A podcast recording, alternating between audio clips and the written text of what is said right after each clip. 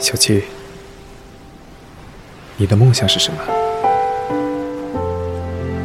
我希望有一天还能有一个人可以握着我的手，带我去看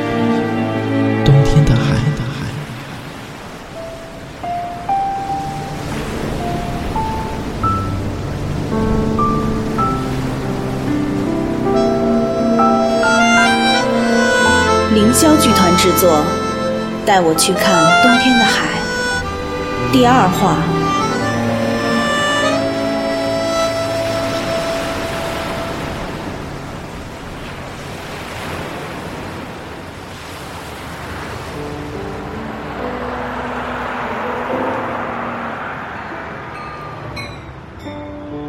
之后的一个多月，我都没有再见到宋氏父子。生活也仍然和以前一样平静，每天上课、下课、看书、吃饭、睡觉。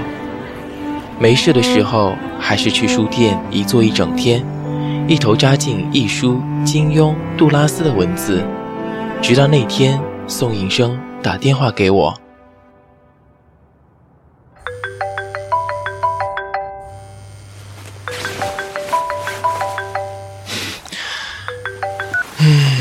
喂，哪位？喂，林先生吗？我是宋应生。温和的声音传来，我立刻想起那张英俊而深沉的脸，头脑就立马清醒过来。我开始恼怒自己刚才恶劣的态度，可接下来又开始恼怒自己为什么要恼怒，莫名其妙。嗯，是宋先生啊，找我有什么事吗？是这样的。宋宋一直吵着要见您，如果您有时间的话，能出来一趟吗？他总是那么有涵养，丝毫不介意我刚才无礼的态度。啊，当然可以，我也挺想送送的，只是我现在一时可能出不去，能待会儿吗？我想自己现在肯定是头发凌乱，脸色苍白，还有浓重的黑眼圈。那两个小时以后，我们在上次那家肯德基见面好吗？啊，好的。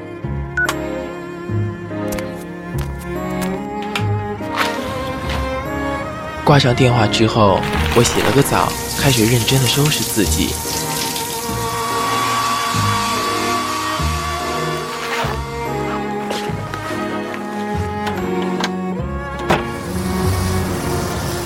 我的学校离肯德基有一段很远的距离，要换两趟公车。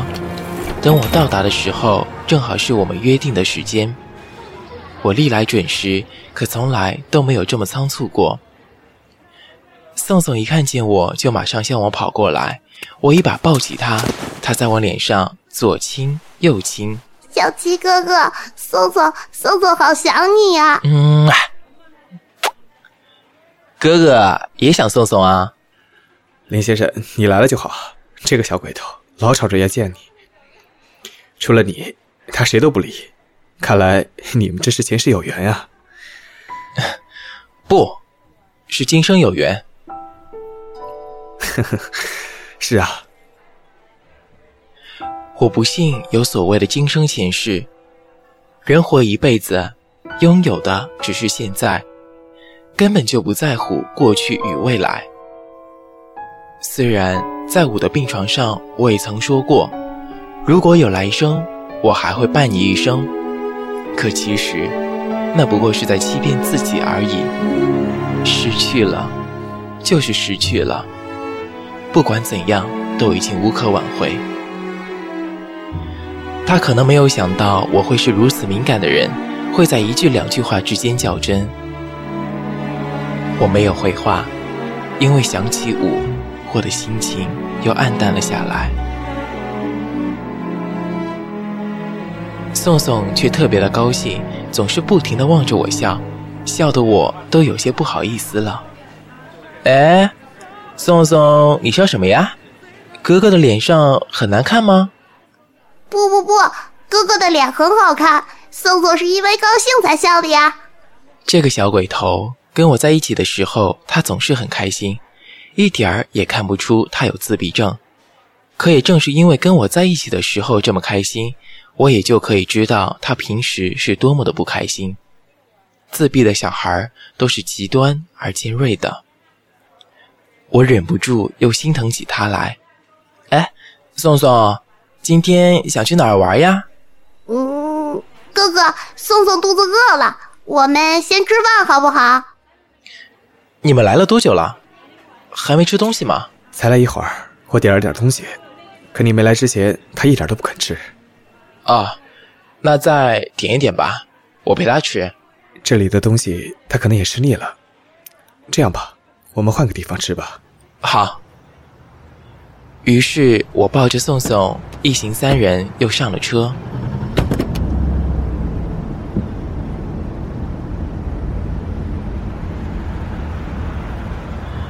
当宋应生把车停在华天门口的时候，我还是吃惊不小。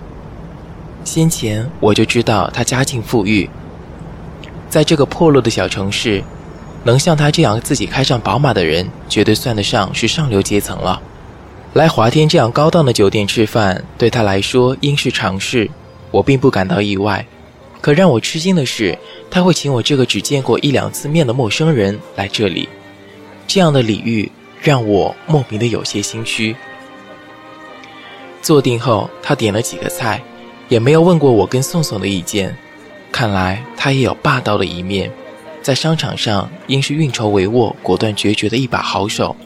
我一直陪着宋宋，跟他说话、嬉笑，尽我所能的让这个我喜欢的孩子开心。菜很快就上来了，我们开始吃饭。宋宋好像是真的饿了，拿起筷子大吃起来。哎，宋宋，慢点吃，没人抢你的东西。他高兴地晃了晃脑袋，继续做他的食物杀手。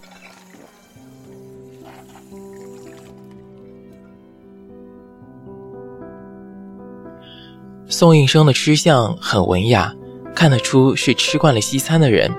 嚼东西时嘴唇紧闭，喝汤时也没有任何声响。我吃的很少，一方面是我本来就没有多少食欲，另一方面是上午喝了酒。又没有休息好，胃有些痛，所以大部分的时间我都。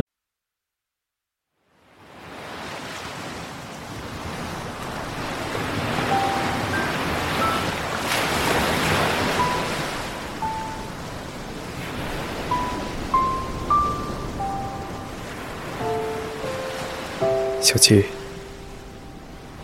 你的梦想是什么？我希望。有一天，还能有一个人可以握着我的手，带我去看冬天的海。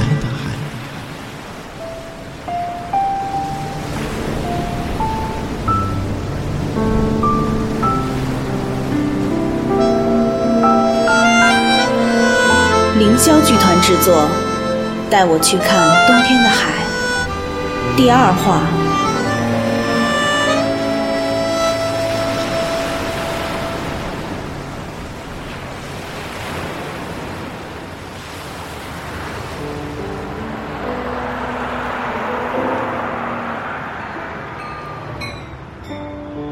之后的一个多月，我都没有再见到宋氏父子，生活也仍然和以前一样平静。每天上课、下课、看书、吃饭、睡觉，没事的时候还是去书店一坐一整天，一头扎进一书金庸、杜拉斯的文字。直到那天，宋应生打电话给我。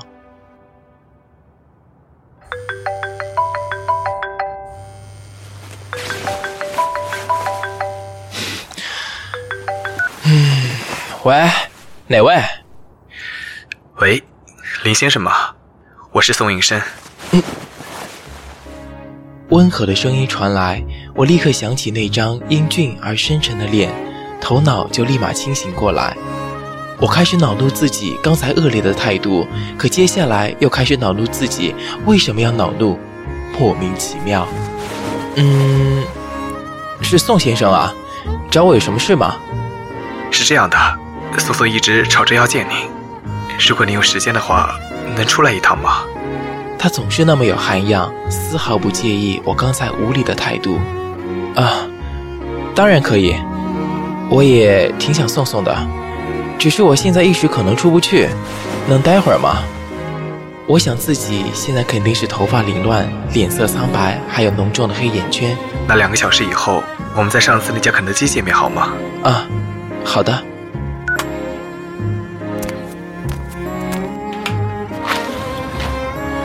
挂上电话之后，我洗了个澡，开始认真的收拾自己。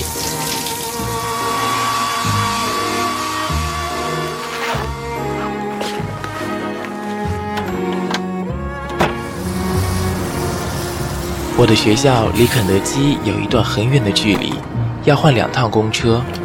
等我到达的时候，正好是我们约定的时间。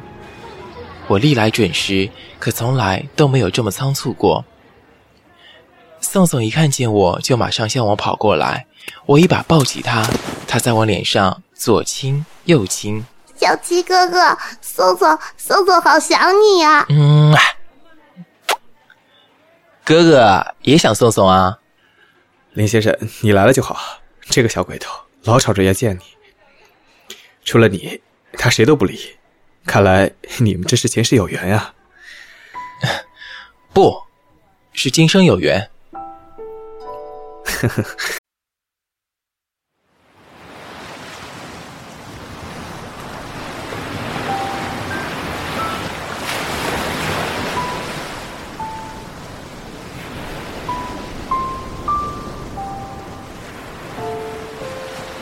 小七，你的梦想是什么？我希望有一天还能有一个人可以握着我的手，带我去看冬天的海。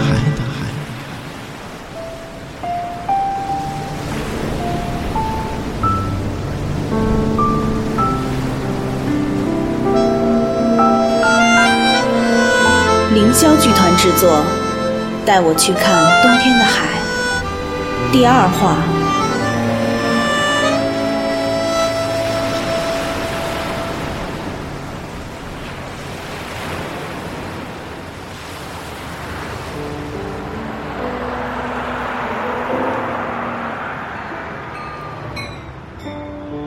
之后的一个多月，我都没有再见到宋氏父子。生活也仍然和以前一样平静，每天上课、下课、看书、吃饭、睡觉。没事的时候，还是去书店一坐一整天，一头扎进一书金庸、杜拉斯的文字，直到那天宋应生打电话给我。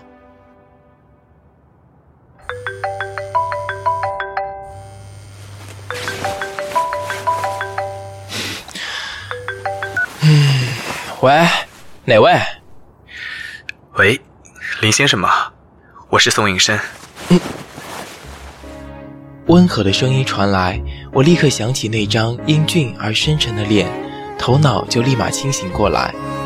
我开始恼怒自己刚才恶劣的态度，可接下来又开始恼怒自己为什么要恼怒，莫名其妙。嗯，是宋先生啊，找我有什么事吗？是这样的。苏苏一直吵着要见您，如果您有时间的话，能出来一趟吗？他总是那么有涵养，丝毫不介意我刚才无礼的态度。啊，当然可以，我也挺想送送的，只是我现在一时可能出不去，能待会儿吗？我想自己现在肯定是头发凌乱，脸色苍白，还有浓重的黑眼圈。那两个小时以后，我们在上次那家肯德基见面好吗？啊，好的。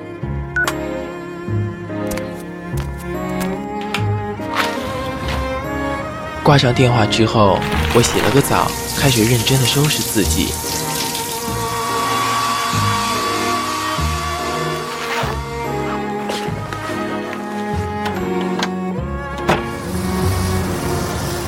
我的学校离肯德基有一段很远的距离，要换两趟公车。